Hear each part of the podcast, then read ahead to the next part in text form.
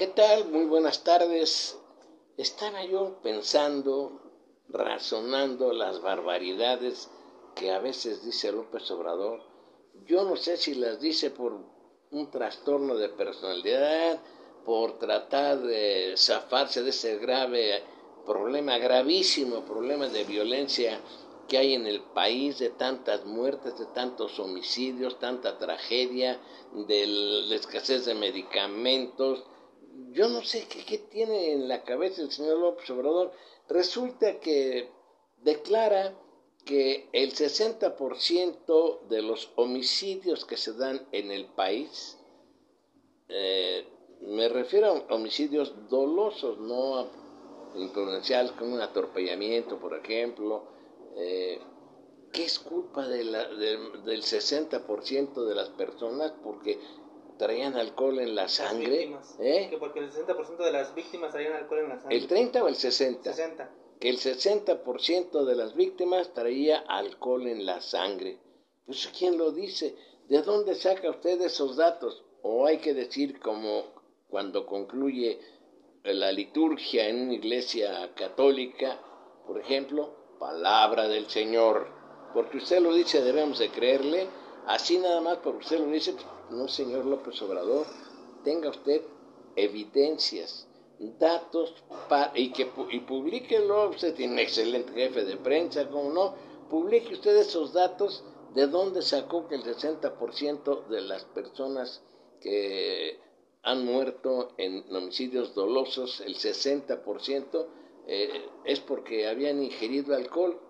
Y eso es justificación para no hacer nada, para no investigar esos hechos tan gravísimos que de veras ya es muy grave lo que está sucediendo en este país. Bueno, hasta el embajador de los Estados Unidos en México ha hecho declaraciones graves eh, en contra de la torpeza, de la incapacidad, claro, del gobierno mexicano por no detener. Con abrazo, señor López Obrador, no va usted a detener nada, nada va a detener. Yo no entiendo a usted, es usted cristiano, sí, pero piense usted como gobernante, por favor, no, no, no es la Biblia la que rige eh, el aspecto normativo de nuestro país o la responsabilidad del Estado, no es la Biblia. Yo siento un gran respeto, le repito a toda la gente, por quienes profesan cualquier religión, a veces la Biblia tiene salmos interesantes, el Corán también hay que, hay que leerlo, el pensamiento de los mormones, un libro que me obsequió Gustavo, que está muy interesante, hay que respetar todo eso, pero un jefe de Estado no puede basarse nada más en, en, pensamientos religiosos para resolver los graves problemas del país. Yo no sé qué le pasa al presidente. Es, para mí es alarmante la situación que vive el país. Estaba yo leyendo algunos diarios que compré hoy por la mañana. Mire, depósitos en el exterior aumentan con la cuarta transformación. Se han ido de aquí inversionistas, mexicanos prefieren llevar su dinero fuera del país ante la incertidumbre política y económica, eso dicen los expertos. Los mexicanos con activos financieros en el país duplicaron sus depósitos en instituciones extranjeras durante 2019, el primer año de la cuarta transformación Datos del Banco de México de la balanza de pagos del año pasado muestran que los activos de hombres de negocios pasaron de 8.132 millones de dólares en 2018 a 16.010 millones en 2019. ¿Por qué? Eh, dice la directora general de la organización México. ¿Cómo vamos? Valeria Moy, dijo que por la incertidumbre política y económica en el país, los recursos de nacionales crecieron en el exterior y se cobijan en activos muy seguros. Pues esto no debe de molestarle al presidente ni a sus seguidores, eh, lambiscones. Eso es lo que está sucediendo desde hace tiempo en el país. Lo que sucede es que sus acólitos, eh, tanto en el Senado de la República como en la Cámara Baja, eh, que, que los funcionarios que tienen el gobierno lo siguen a ciegas, a ciegas lo siguen. Me acuerdo bien de una caricatura que publicaron hace tiempo en la jornada. Ahora ya no, ya la jornada ya cambió. Creo que su comadre, la directora de la jornada. Yo me acuerdo, ¿no te acuerdas, Gustavo, de esa caricatura en donde iba López Obrador, este, en una jaula llevaba un ganso y atrás venían todos con los ojos vendados y, que les dijo, hay que seguir al ganso, el ganso, el ganso nos va a, guiar un animal bonito, es un animal bonito, pero es un animal que no, no, no, no razona, no, bueno, ya, vuelvo a insistir, ¿de dónde saca usted esos datos, señor López Obrador, de que el 60% de las personas que son víctimas de delitos graves o no graves, son, son muertos, estamos hablando de muertos, es porque ingirieron alcohol, ¿eso, eso es suficiente? Oiga, por favor, yo, creo que a usted ya se le acabó el catálogo de mentiras y de embustes, yo no sé qué, qué más va a decir. Yo a veces lo veo, a veces cuando tengo tiempo, no, porque a mí no me interesa, no, sí me interesa, pues, si no, ¿cómo puedo hacerle un comentario en, en qué me podría basar? No solo en los medios, tengo que ver las posiciones que usted asume, eh, la forma como si, usted tuviera, usted más bien parece como un pastor en, en, en ocasiones y no un presidente de un país como el nuestro que necesita justicia social. No habrá justicia social si no se aplica la ley, si no hay inversión extranjera o mexicana, si no dejan de acosar a tanta gente, una persecución fiscal terrible. Hay tantas cosas que están funcionando mal. Mire, yo critiqué mucho a Peña Nieto, a Calderón, pero estamos peor, créamelo, y apenas creo que es el segundo año de gobierno. Ni siquiera el segundo, primer y medio. sí, el segundo año de gobierno, y, y esto es, va hacia atrás. La economía, yo no soy economista, no he podido platicar con un amigo que sí conoce bien de esto, pero yo veo una situación eh, estancada, una situación, algo que no camina, y no salga usted con eso de que el Estado mexicano o el gobierno es como un paquidermo reumático y que hay que empujarlo poco a poco. Bueno, ¿de dónde están esas cosas? Ni un niño las dice, por favor. Eh, yo, yo la verdad estoy muy este, desilusionado de, de este gobierno a quien en su campaña yo apoyé eh, totalmente a López Obrador, pero todo lo que ha sucedido, todo lo que ha sucedido es, es, es, grave, es muy delicado. Otro tema que quiero comentar, ahora a como dé lugar eh, López Obrador, aunque él lo va a negar, la Cámara, el, Congreso de la Unión, pretende apoderarse ahora de la UNAM, de nuestra querida Universidad Nacional Autónoma de México, bajo el pretexto de que ahí la elección o selección del rector y otras autoridades no es democrática. Esto empezó desde hace tiempo, encabezado por este norteamericano mexicano John Ackerman, a quien la universidad le abrió las puertas para que hiciera su doctorado. él desde hace tiempo integró un grupo teniendo una visión de que López Obrador iba a llegar a, a la presidencia de la República, eh, integró un grupo exigiendo que hubiera elecciones democráticas, oponiéndose al actual rector, a Graue, y resulta que después se quedó callado y que dijo que era un gran rector, excelente rector. Bueno, pues ahora insiste, insisten en que, y, ah, tuvieron que darle un cargo, yo no sé si por orden de López Obrador o, o fue grave para tranquilizar al señor John Ackerman para que estuviera quieto ahí, eh, pero otra vez vienen los embates de un diputado de Morena, yo no sé si esto vaya a materializarse, se quieran apoderar, mire, ya se apoderaron de la Comisión Nacional de los Derechos Humanos, ni qué decir del Congreso, se han apoderado de tantas cosas,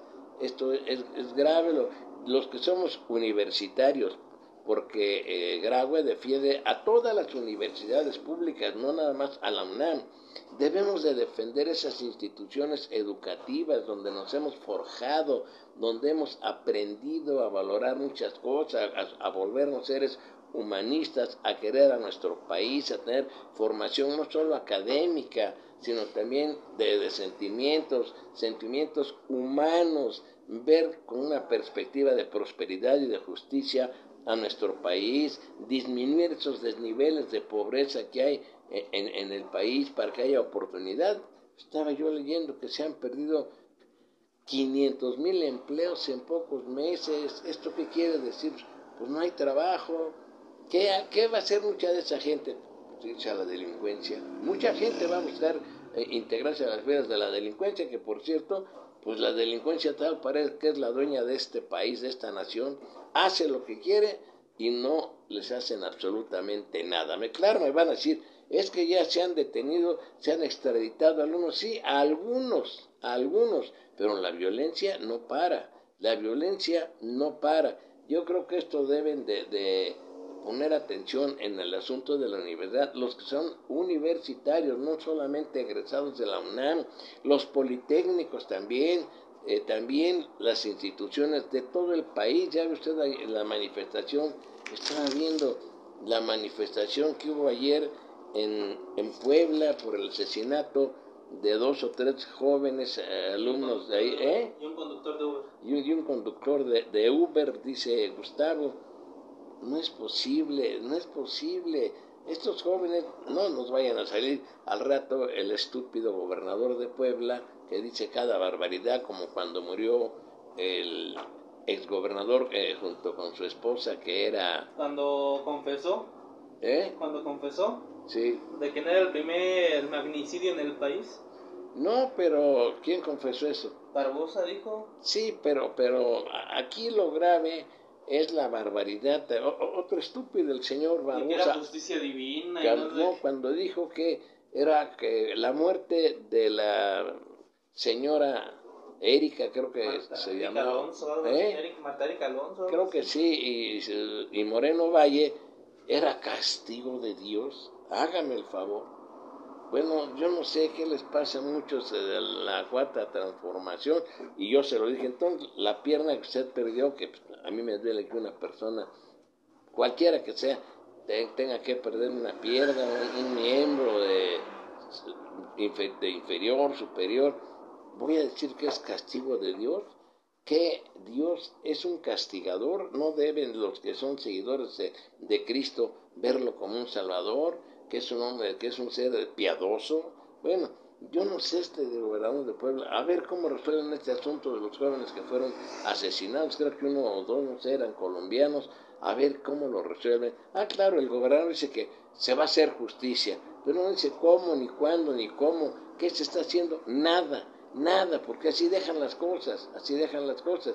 Y no me acuerdo qué otra cosa quería yo comentar, Gustavo, para ya cerrar este, estos comentarios. Ah, eh, lo del doctor Celis. Ah, le digo que cuando a través de los días se da uno cuenta por qué destituyeron al director del Instituto Nacional de Neurología, el doctor eh, Celis, una eminencia, una gente dedicada toda su vida al estudio de la ciencia y sobre todo, ya lo expliqué la otra vez, él aportó cosas fundamentales para el tratamiento de un problema que va a parar al cerebro que se llama la cisticercosis. Yo no sé si esto proviene del consumo de carne de puerco o triquina también. Eh, produce, yo no sé qué es, no, no soy médico, no soy especialista en eso, pero algo he leído. Eh, este, ¿Sabe usted por qué lo despidieron? Porque en esa institución hay mucha gente que es, integra la cuarta transformación. Ahí trabajan.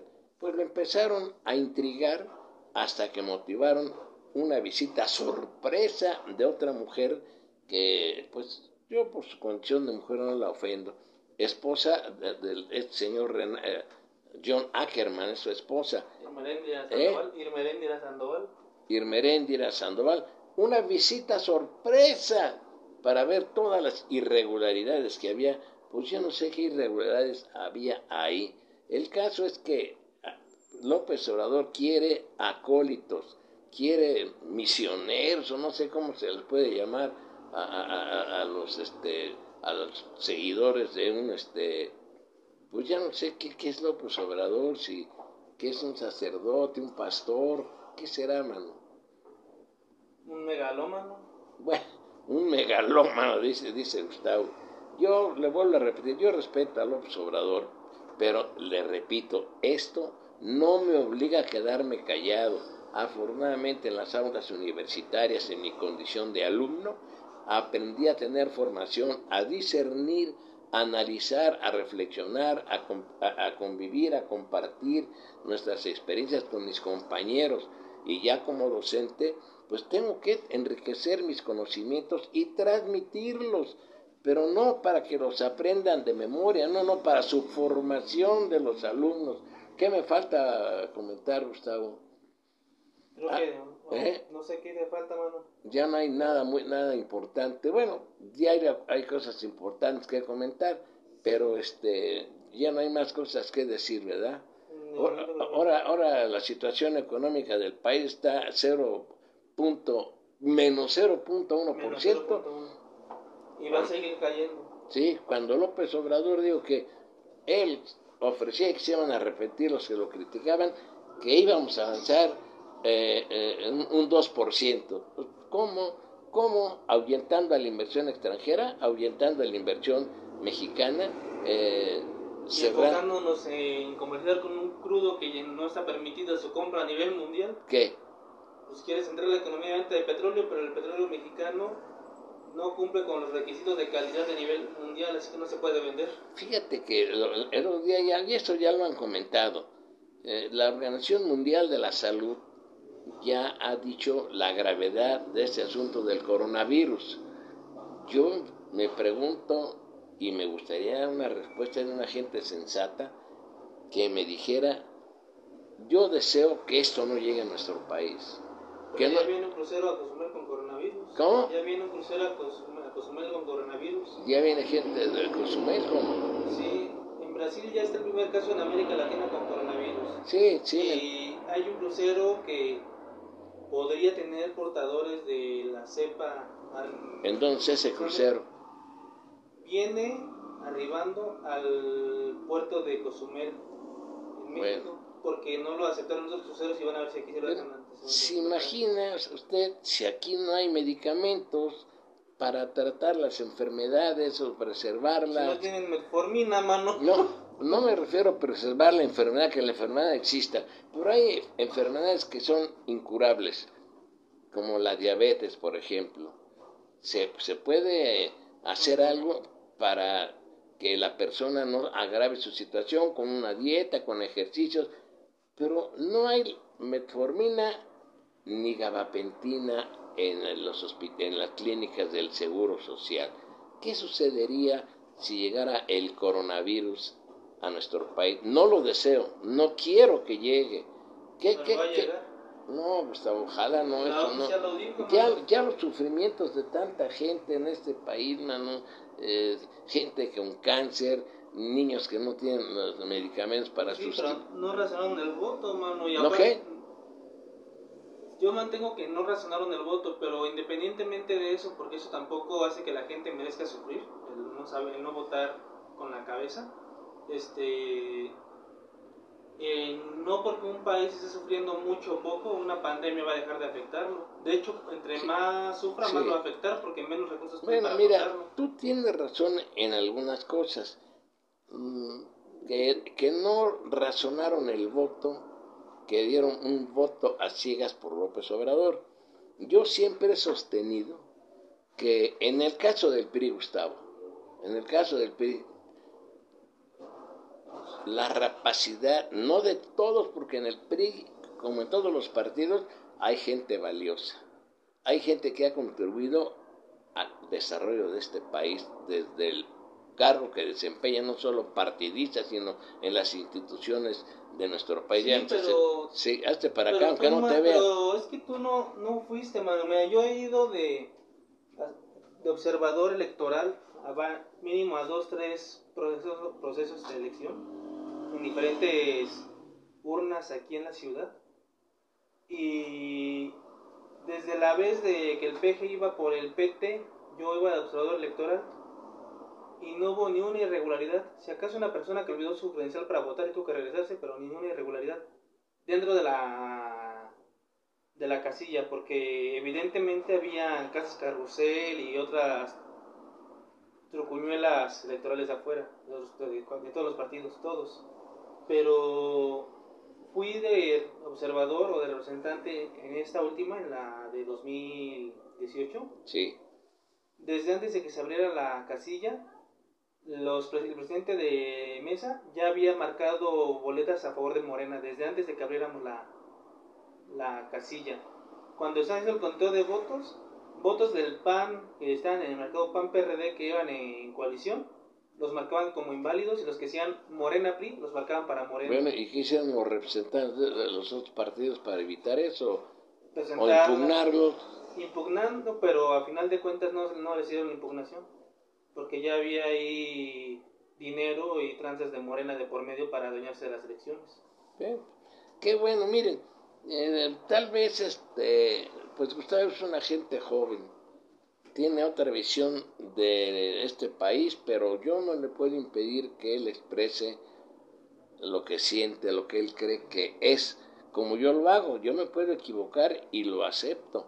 Me puedo equivocar y lo acepto, pero tengo derecho y debo hablar, no me pueden callar. Debemos, ojalá si todos los estudiantes de este país tuvieran una, ¿cómo se llama?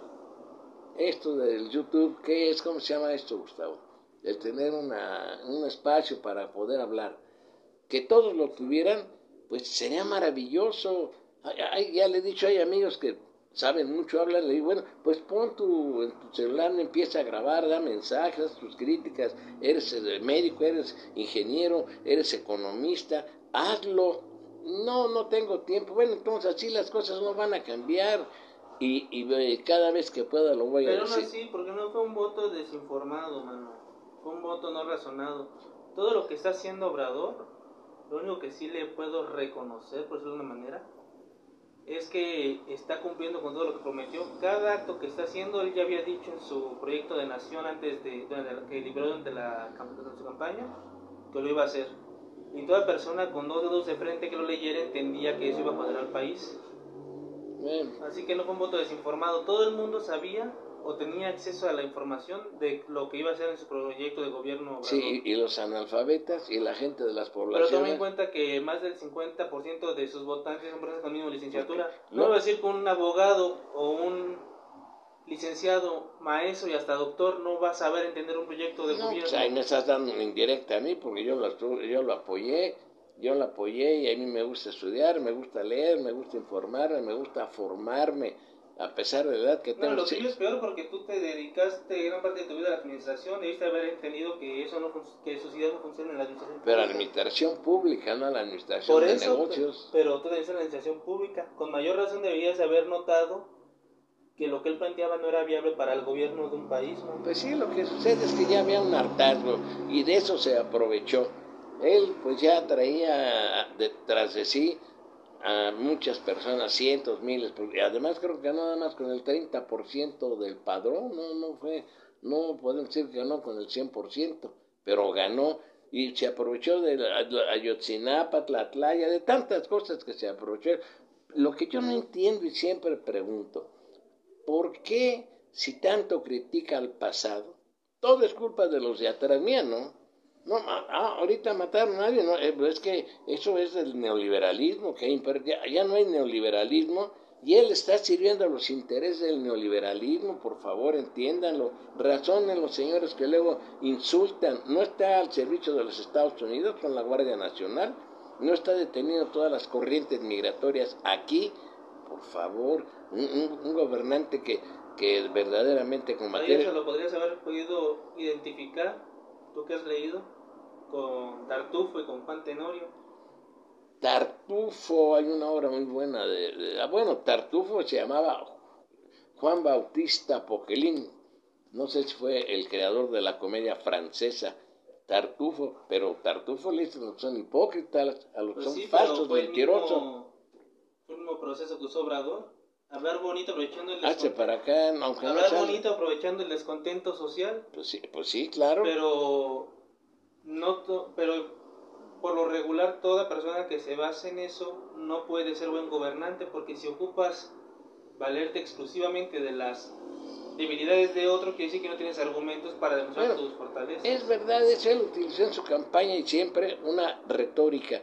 Él le decía a la gente lo que la gente quería escuchar, a sabiendas de que no lo iba a cumplir. Él prometió, por ejemplo, que desde el que llegara al poder sí iba a acabar la impunidad. yo que iba a haber impunidad, que iba a bajar la gasolina, que iba a bajar la canasta básica, que iba a haber aborto le, aborto despenalizado, seguro, gratuito, legal y todo lo que piden. No puede, no puede. Iba a haber matrimonio igualitario. igualitario, que iba a haber un gran desarrollo económico del 5 por 4 o 5% en su primer año de gobierno.